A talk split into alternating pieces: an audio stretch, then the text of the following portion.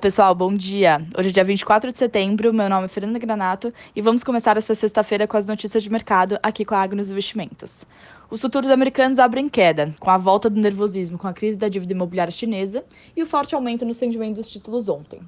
Os títulos do Tesouro dos Estados Unidos chegou ao seu valor mais alto em quase três meses na quinta-feira, com uma alta de 1,45%, e hoje está caindo para 1,41%.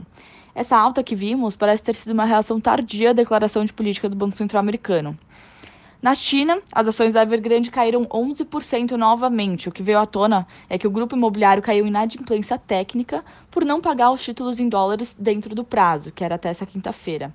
Agora a empresa tem um período de 30 dias para atender a isso antes de se tornar oficialmente declarada como inadimplente. A possibilidade do reflexo desse colapso nos mercados traz uma preocupação enorme para o crescimento global. Agora, olhando para a Europa, bolsas estão caindo, seguindo o desempenho do exterior, e no Reino Unido, que está atenção aqui, está acontecendo um surto de estagflação. A escassez de caminhoneiros começou a ameaçar a entrega de alimentos e gasolina, começando a ser necessário racionar os suprimentos. Fora isso, o governo cortou o aumento semanal temporário do seu programa de benefícios, bem no momento que a conta de energia chegará mais cara. Vamos acompanhando.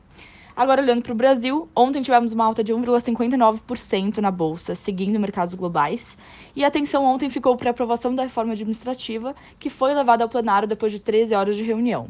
E também tivemos destaque para as movimentações nas curvas de juros, com intermediária e longa operando na alta.